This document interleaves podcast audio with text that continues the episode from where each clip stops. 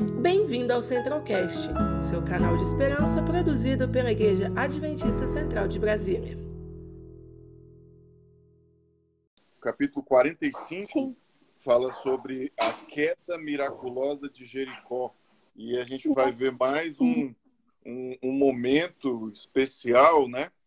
Desse, dessa jornada do povo de Israel, né? Eles haviam acabado de atravessar ali é, o Rio Jordão e aí a coisa começa a entrar assim no, no, como é que eu vou dizer assim, tipo um trailer de filme de ação, né? Aquele filme de guerra, aquele negócio ali. Agora essa cidade grande, fortificada, altos muros e tal. Vamos logo pegar aqui a espada e ir para cima deles. E aí Deus manda uma mensagem que é a seguinte: olha, vocês vão só dar uma volta lá na cidade e com a trombeta tocando e pronto, todo mundo quieto, calado, Aí, imagina uma situação dessa, né? Você deve pensar, mas como assim? Não é melhor a gente ir logo para cima e resolver tudo? Não, calma. E a gente vai vendo algumas coisas assim da forma como, como Deus realiza as coisas, muito diferente, né? É o começo da liderança de Josué ali, primeira grande luta, grande batalha, e a gente vê ali os métodos um pouco diferentes, né? Você esperaria que já montasse logo uma estratégia de guerra e fosse para cima, mas a ordem foi totalmente diferente. Então, começa aqui falando sobre o método simples de Deus. Durante seis dias, Israel fez o circuito da cidade. Chegou o sétimo dia, e assim que surgiu o primeiro raio de luz, olha só, bem cedinho, mais ou menos no horário aqui que a gente faz a nossa live, né?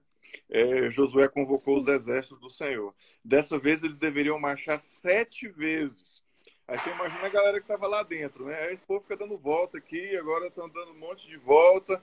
E aí no final, no toque das trombetas, eles gritaram alto para que Deus entregasse a cidade. Olha só que coisa, né?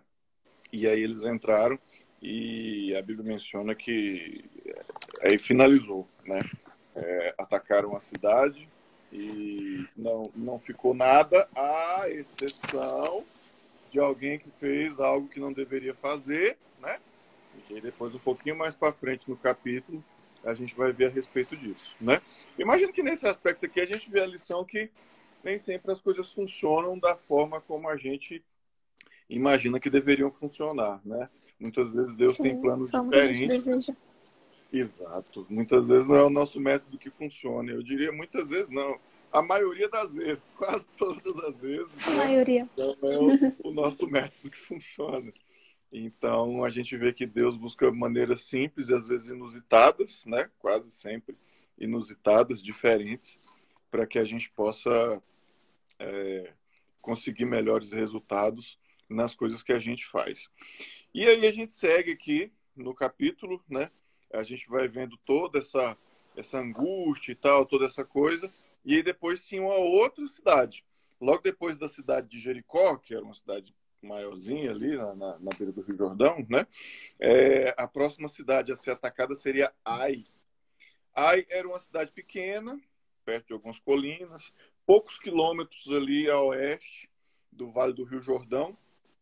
Os espiões foram lá, dizer que tinha pouco habitante, nem ia precisar de muita força, e mais uma vez essa diferença da visão humana da, para a visão divina, né? Onde eles acharam que seria fácil, eles chegaram lá, foram na porta da cidade e perderam a guerra. foram humilhados, tiveram que sair correndo de lá. Eles tinham um exército aqui, se eu não me engano, de 3 mil homens, isso.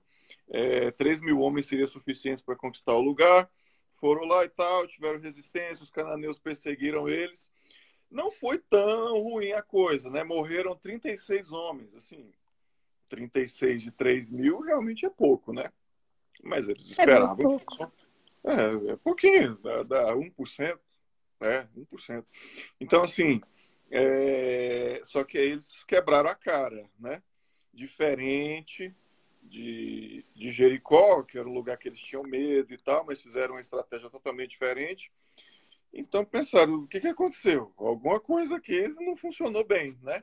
E aí foram verificar e ver o que, que tinha acontecido, e eles tinham lá os métodos deles, né, de consultar o Senhor, foram tirando sortes e tal, e aí buscaram a resposta de Deus, Deus deu qual era a tribo, depois qual era a família, qual era a casa, aqui, né, toda a descrição.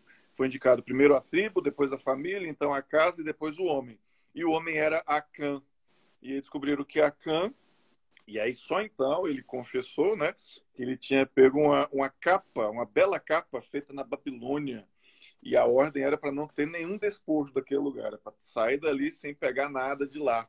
E aí ele pegou a capa e guardou para ele. A Bíblia fala que ele guardou prata, é, uma barra de ouro, várias coisas e enterrou, né? E aí fica uma lição muito forte, né? Do apego a esse tipo de coisa que pode trazer problemas para nós. E na história dele, interessante também, que ele não se arrependeu, né? Ele deixou o negócio ir rolando lá e somente confessou quando já tinha chegado nele. Então, também importante Sim. esse aspecto de que muitas vezes é melhor a gente resolver logo as coisas, resolver logo os problemas, né? E aí é a última parte aqui do capítulo, a diferença entre a confissão genuína e a confissão forçada.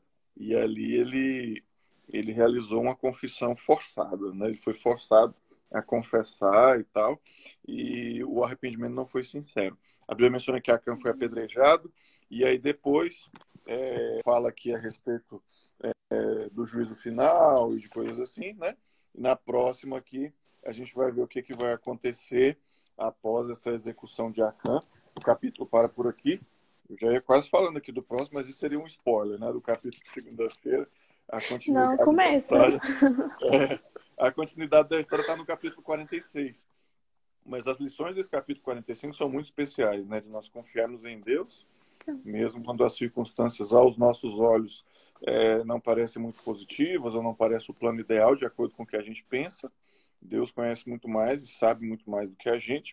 E o aspecto da gente não se apegar a essas capas da Babilônia, né? Que muitas vezes há coisas que podem estar na nossa vida, nos afastando de Deus e atraindo problemas para nós. E por último, que a, a, a gente possa aprender a reconhecer os nossos erros, a confessá-los e a nos colocar nas mãos de Deus para que Ele guie a nossa vida e a gente tenha uma confissão genuína, verdadeira, sincera e não a situação de Acã, né? De uma confissão forçada. Eu acho que é por aí. Sim. É uma ótima lição. O arrependimento, né? Tem que ser sincero e verdadeiro. É isso que ele quer. É de coração. Com certeza. Para que a gente possa, então, superar esses problemas, essas dificuldades que todos nós temos e assim Deus possa nos abençoar, né?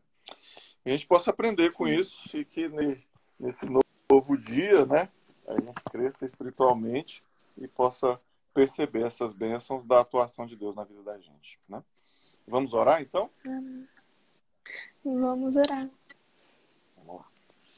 Querido Deus, nós te agradecemos, ó Pai, pelos momentos que aqui passamos, falando a respeito da Tua palavra, falando a respeito do cuidado que o Senhor tem por cada um de nós, falando a respeito da necessidade que temos de reconhecer a tua soberania sobre a nossa vida e pedimos que o Senhor possa estar nos guiando, ó Deus, nos ajudando a reconhecermos os nossos pecados, os nossos erros, nos colocarmos na tua mão e aceitarmos o teu plano para a nossa vida. É o que nós pedimos e agradecemos em nome de Jesus. Amém. Senhor. Amém. Conheça também nossos outros podcasts, Centralcast Sermões e Centralcast Missões. Que Deus te abençoe.